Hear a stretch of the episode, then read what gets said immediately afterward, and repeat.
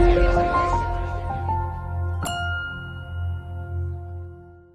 Die EM geht heute zu Ende. Ich weiß nicht, ob ihr gerne Fußball geschaut habt, die letzten Wochen. Heute im Wembley Stadion in London äh, geht sie zu Ende. Mein persönliches Lieblingsfußballspiel in dieser EM war das Achtelfinale zwischen Frankreich und England. Ich weiß nicht, ob ihr euch erinnern könnt. Die Franzosen waren die ganz großen Favoriten. Und die haben nach einem wunderschönen Tor von Paul Pogba dann 3-1 geführt, der sich danach hin, der sich sozusagen nach diesem Siegertor hinreißt reißen ließ, sich in so einer demonstrativen Siegerpose zu zeigen, die keinen Zweifel darauf an, daran kommen lassen sollte, wie überlegen er sich selbst und sein französisches Team den Schweizern gegenüber fühlte. Die Schweizer, die haben aber nicht aufgegeben, weiter Fußball zu spielen. Die haben leidenschaftlich gespielt, die haben weiter gekämpft und wirklich unglaublicherweise in den letzten zehn Minuten des Spiels zwei Tore geschossen und haben sich somit in die Verlängerung gerettet. Am Ende kam es dann zum Elfmeterschießen und der Torwart der Schweizer ist der kleinste Torwart des Turniers, aber hielt dann den letzten Elfmeter von dem Superstar der Franzosen Kilian Mbappé und die Schweiz erreichte zum ersten Mal in ihrer Geschichte das Viertelfinale. Ich habe vor dem Fernseher gesessen und ich muss sagen, ich habe total gefeiert. Ich war außer mir vor, vor Glück und Freude und für mich war die Welt an diesem Abend in Ordnung. Die Kleinen besiegen den Großen. Demut besiegt Hochmut und Leidenschaft und Kampf besiegen Arroganz und Überheblichkeit. Und ich dachte so, ey, so möchte ich auch leben. Ich möchte auch leidenschaftlich leben, mutig und demütig. Ich schaue auf Netflix immer mal wieder eine Serie, die in New York spielt. Und es geht um zwei Freunde, die zwei Anwälte sind und die voller Loyalität zueinander gemeinsam durch dick und dünn gehen. Die beiden wollen groß rauskommen und die wollen immer gewinnen. Sie gelten als die Besten in ihrem Fach und feiern absolut ihr Können. Die tricksen schon auch mal gerne, die täuschen auch schon mal ganz gerne. Die haben so alle möglichen Dinge in ihrem Handwerkskasten. Aber ich schaue mir die Serie ganz gerne an. Aber ich muss aufpassen ich muss aufpassen, denn diese, wenn ich mir das zu viel anschaue, tut's mir nicht gut. Weil diese Charaktere, die färben auf mich ab. Dieser Wettbewerb ums Gewinnen, um Ehre und Ruhm, um Geld, um den überlegenen Eindruck, das sich verlassen auf die eigene Stärke, den anderen beeindrucken, die Überlegenheit feiern, ein bisschen tricksen und ein bisschen täuschen, all die Dinge melden sich in mir, wenn ich das zu viel angucke. All die Dinge kommen in mir hoch, wenn ich mir das zu lang angucke obwohl es eigentlich überhaupt nichts mit dem zu tun hat, wie ich eigentlich sein möchte. Aber ich werde dann jemand oder ich fange mich an, zu jemandem zu verhalten, der ich eigentlich gar nicht sein will. Vor einiger Zeit habe ich ein Buch über Mutter Teresa gelesen. Darin sind die geheimen Briefe an ihren Beichtvater, an ihren geistlichen Begleiter beschrieben und aufgeschrieben und kommentiert. Und man erfährt total viel über das innere Leben dieser tollen Frau. Und dieses Buch hat mich tief berührt. Denn sie schrieb in ihren Briefen, was sie in, ihrem Umfeld sonst niemanden erzählte, nämlich ihre Begegnungen mit Jesus. Ihre besonderen Momente, ja fast ihre mystischen Vereinigungen mit ihm. Und wie sie sich mit ihrem ganzen Leben Gott zur Verfügung stellen wollte und, und für ihn da sein wollte. Man spürt in diesen Briefen so eine Freude an Jesus, so ein Einssein mit ihm, ein, ein, ein tiefes Verlangen danach, nach den Wünschen und Zielen, die Gott für sie hat, zu leben. So toll großartig zu lesen. Gleichzeitig beschreibt sie in den Briefen ein Ringen und ein Kämpfen mit Gott, was sie als sehr existenziell empfängt, weil erlebt, weil sie über einen ganz langen Zeitraum Jesus nicht erlebt. Sie sucht ihn, aber sie erlebt ihn nicht. Sie sagt, alle anderen erleben Jesus, aber ich erlebe ihn nicht mehr. Was ist los? Und eine Dunkelheit setzt in ihrem Herzen ein. Als ich dieses Buch gelesen habe, verging es mir so, dass da eine unglaubliche Sehnsucht nach Jesus entstanden ist. Ein, ein Wunsch, ihm nahe zu sein. Eine Sehnsucht, wie Mutter Teresa auch Jesus zu erleben. Das Anschauen ihrer Nachfolge hat meine eigene Nachfolge total inspiriert und und die Liebe zu Jesus echt befeuert. Ich glaube, ihr seht, auf was ich hinaus will. Auf wen wir gucken, auf was wir gucken, worauf wir unsere Augen richten, zu was wir so innerlich nicken und Ja sagen, das färbt auf unser Leben ab. Das beeinflusst uns. Das verändert uns und unser Verhalten. Einer der bedeutendsten Menschen in der Bibel ist Paulus. Paulus hat viele Texte im Neuen Testament geschrieben und äußerlich stelle ich mir den Paulus so vor, dass er ganz schön fertig ausgesehen haben muss, weil der Typ, der ist gereist ohne Ende, oft zu Fuß, hunderte von Kilometern, ab und zu mal auch ein Schiff, aber seine Füße und seine Beine, die werden echt geschunden ausgesehen haben. Paulus wird mehrere Rippenbrüche haben, er wurde in mehreren Städten mit Stöckern verprügelt, weil er einfach nicht aufhören wollte, über Jesus zu reden. Einmal ist er gesteinigt worden. Der Typ wird Narben über seinen Körper verstreut haben. Vielleicht läuft er auch gar nicht mehr ganz rund. Ich will mit seinem Leben nicht tauschen. Ich kann mir da Besseres vorstellen. Aber wenn ich seine Texte lese, dann, dann, dann spürt man einen unglaublichen Reichtum. Da lebt so viel Freude an Gott in ihm, so viel Dankbarkeit für Großes und für Kleines. Man spürt die Liebe zu Jesus, die Freude an Menschen, das Glück überhaupt dienen zu dürfen, etwas weitergeben zu dürfen. Bei ihm gibt es so eine ganz glasklare Verankerung in Jesus Christus. Da ist eine innere Klarheit, da ist eine innere Stärke, ein Reichtum, der irgendwie auch unabhängig von den Umständen ist, der irgendwie da durchgeht. Man spürt den Reichtum, obwohl sein äußeres Leben so anstrengend und so hart ist. Und ich habe mich gefragt, wie kommt das? Wo kommt dieser innere Reichtum von Paulus her? Paulus hat eine dramatische Wendung in seinem Leben erfahren, als er so als jüdischer Radikalinski die ersten Christen verfolgte. Paulus war ja als Jude aufgewachsen und er konnte es nicht ab, dass da diese jüdische Sekte, so empfand er die ersten Christen, sich mehr und mehr ausbreitete. Und er ist dabei, als die ersten Christen gesteinigt werden, als sie ins Gefängnis gesteckt werden und dann lässt er sich ein Schreiben geben, um nach Damaskus reisen zu können, um dort die Christen ins Gefängnis zu werfen. Und auf dem Weg dorthin hat er diese berühmte Damaskus-Erfahrung, diese Jesus-Begegnung. Apostelgeschichte 9,3, da steht folgendes. Und plötzlich umstrahlte ihn ein Licht aus dem Himmel. Und er fiel auf die Erde und er hörte eine Stimme, die sprach zu ihm, Saul, warum verfolgst du mich? Wer bist du? Ich bin Jesus, den du verfolgst. Und dieser Jesus begegnete, Begegnung, die veränderte bei Paulus alles. Und aus einem Saulus wurde ein Paulus. Ein komplett anderer Mensch. Zugegeben, die meisten von uns, die werden bei, als sie Christen geworden sind, keine Jesus-Erscheinung gehabt haben, kein Licht, was sie vom Himmel traf. Aber trotzdem ist keiner von uns Jesus Christus, äh, ein Jesus-Nachfolger geworden, ohne über Jesus zu stolpern und ihn zu sehen und ihn zu erkennen in dem, wer er ist und dann seine Knie zu beugen und Jesus bewundernd anzubeten. Das ist eine Erfahrung, die alle Christen gemein haben, weil es ja am Ende um Jesus Christus geht. Und ich glaube, es wäre hilfreich, wenn du und ich immer wieder an den Ort innerlich zurückgehen, wo wir das erste Mal über Jesus gestaunt haben, wo wir das erste Mal unsere Knie gebeugt haben und Jesus in seiner Herrlichkeit, in seiner Schönheit sahen und gesagt haben, diesem Jesus will ich mein ganzes Leben anvertrauen.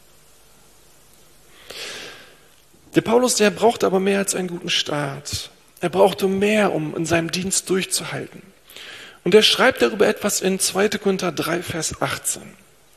Da schreibt er, ja, wir alle sehen mit unverhülltem Gesicht die Herrlichkeit des Herrn. Wir sehen sie wie in einem Spiegel. Und indem wir das Ebenbild des Herrn anschauen, wird unser ganzes Wesen so umgestaltet, dass wir ihm immer ähnlicher werden und immer mehr Anteil an seiner Herrlichkeit bekommen. Diese Umgestaltung ist das Werk des Herrn. Sie ist das Werk seines Geistes. Was du anschaust, das verändert dich. Und Paulus sagt, er schaut mit allen Kindern Gottes zusammen die Herrlichkeit des Herrn an. Oder auch das Ebenbild des Herrn. Das Ebenbild des Herrn. Und das ist natürlich Jesus. Das ist Jesus Christus. Paulus sagt, wir schauen Jesus an. Darauf konzentrieren wir uns. Darauf ist er selber in seinem Leben fokussiert. Und in diesem Anschauen von Jesus reflektiert etwas zurück.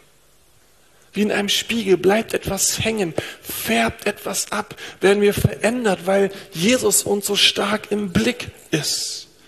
Wird unser Wesen so umgestaltet, dass wir ihm immer ähnlicher werden. Dieser innere Reichtum bei Paulus, der kommt also nicht durch seinen Erfolg oder all das, was er erreicht hat, Manches hat er total, ist total großartiges gelungen, manches ist auch nicht so sehr gelungen. Aber sein innerer Reichtum kommt aus dem Anschauen von Jesus, aus dem Betrachten der Schönheit von Jesus. Erstaunt, wie Gott diese Welt in Jesus Christus liebte, wie Jesus auf diese Erde gelaufen ist, wie er Menschen behandelt hat, wie er Gott widerspiegelte, was er über Gott erzählte. Und das berührt den Paulus. Das, das fesselt ihn immer wieder. Das macht ihn reich, diesem Jesus auf der Spur zu bleiben, ihn weiter zu entdecken, ihn weiter anzuschauen. Etwas anzuschauen, etwas in den Blick zu nehmen, heißt dann ja vielleicht gleichzeitig auch etwas anderes aus dem Blick zu verlieren. Zumindest das andere nicht mehr so ausführlich und lang anzuschauen. Und deswegen finde ich das eigentlich eine ganz gute Frage. Worauf schauen meine Augen eigentlich am längsten? Worauf bin ich am meisten fokussiert? Was betrachte ich am meisten? Ich kenne das aus meinem eigenen Leben, dass ich viel mit anderen Dingen beschäftigt bin und viel auch andere Dinge fixiere und im Blick habe, anstatt dass meine, Jesus, meine Augen an Jesus hängen. Jesus ist dann zwar auch irgendwie da, er ist irgendwie Teil des Bildes, aber er ist irgendwie am Rand oder wird an den Rand gedrängt. Manchmal bin ich so voll von den ganzen Eindrücken des Lebens, mein Alltag, die Aufgaben, die Ziele, das, was gerade meine Aufmerksamkeit greifen will, manche Sorge, manche Angst, manche Ideen, die ich verfolge. Das ist alles so wichtig, dass Jesus wie so an den Rand gedrängt wird.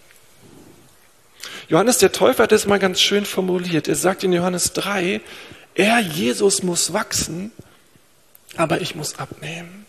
Jesus muss wachsen, es muss mehr werden, es muss größer werden, aber ich selber mit all meinen Themen, ich muss kleiner werden.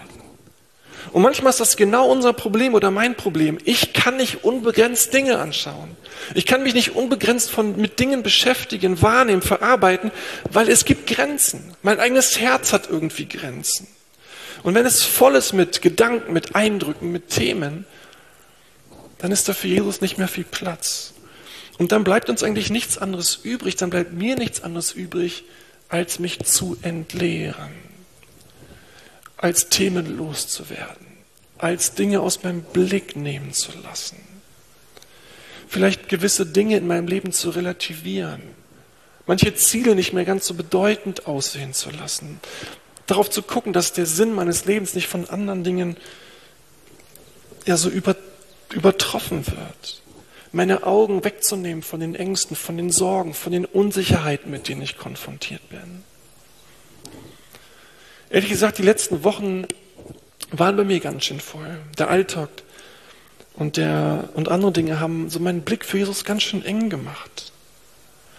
Das Erreichen der To-Do-Listen, das Abarbeiten, das Erreichen der Ziele, da war Jesus irgendwie Teil von, aber er, er war nicht der Fixpunkt. Und was ich machen muss, ist, mich zu entleeren, Dinge zu relativieren, Dinge loszulassen, damit Jesus wieder wachsen kann. Ich muss abnehmen mit meinen Themen, damit Jesus wieder größer werden kann. Ich will dich fragen, wie ich mich die Woche gefragt habe. Was müsstest du aufhören anzuschauen? Was solltest du aufhören, so ständig in den Blick zu nehmen?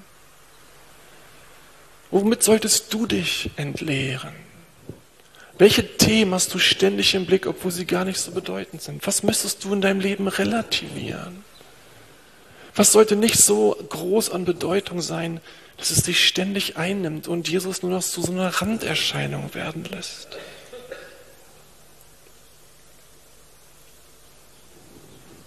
was wir anschauen, was wir betrachten, worauf wir fokussiert sind, das verändert uns.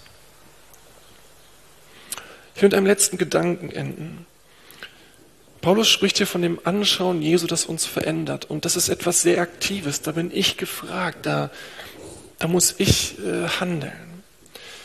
Aber geistliche Veränderung ist nicht nur etwas, was wir machen. Und daran erinnert uns Paulus hier auch. Er sagt, diese Umgestaltung ist das Werk des Herrn. Sie ist das Werk seines Geistes. Im Kontext dieser Verse geht es darum, dass der neue Bund in Jesus, das, was Jesus mit uns geschlossen hat, dass das viel besser ist als der alte Bund, den das Volk Israel mit Gott geschlossen hat. Und da kommen wir ja gerade her, weil wir uns damit so viel auseinandergesetzt haben. Israel sollte als Zeichen, dass sie zu Gott gehören, die zehn Gebote halten. aber waren in ihrer Nachfolge grandios daran gescheitert, weil sie es einfach nicht hinbekommen haben. Sie haben es einfach nicht hingekriegt, die Gebote Gottes zu halten. Und jetzt sagt Paulus, der neue Bund ist so viel besser, weil wir das nicht allein aus unserer eigenen Kraft tun, aus unserer eigenen Willenskraft, sondern weil Jesus den Heiligen Geist geschenkt hat, der in uns wohnt und der in uns die Dinge tut, die, der uns von innen heraus verändert, der uns mit seiner Kraft auf die richtige Spur bringt. Paulus sagt, Gott ist der uns umkrempelt. Der Heilige Geist ist es, der uns verändert. Der Heilige Geist ist in uns, der uns etwas wachsen lässt, dass wir Jesus nachfolgen wollen. Er verändert uns von innen raus. Es ist seine Liebe, es ist seine Güte, es ist seine Gnade, die uns zur Umkehr führt und uns umgestaltet. Manchmal reicht ein Gebet von uns und er bringt die Veränderung sofort. Und sofort gehen Dinge, die vorher nicht gegangen sind. Manchmal geht der Heilige Geist mit Prozesse mit uns, nutzt Herausforderungen oder Aufgaben in unserem Leben. Manchmal auch Schmerz oder Scheitern. Falsche Entscheidungen, um uns etwas beizubringen und damit unser Herz zu verändern. Es weicher, es demütiger, es liebevoller, verständnisvoller zu machen. In der Regel sehen wir immer erst im Nachhinein, was Gott uns gemacht hat. Und wir selber sehen, uns, sehen es in der Regel nicht. Wir sind immer die Letzten, die es sehen. Andere um uns herum sehen die Veränderung in der Regel am schnellsten. Weswegen ist es so wichtig, dass wir uns mit anderen Leuten umgeben. Wenn wir verzweifeln und sagen, es hat alles eh keinen Sinn, ich komme eh nicht klar mit meinem Leben, dass die anderen sagen, doch, doch, da verändert sich was, bleib ruhig dran, das kommt. Ich kann sehen, da kreiert Gott was in dir.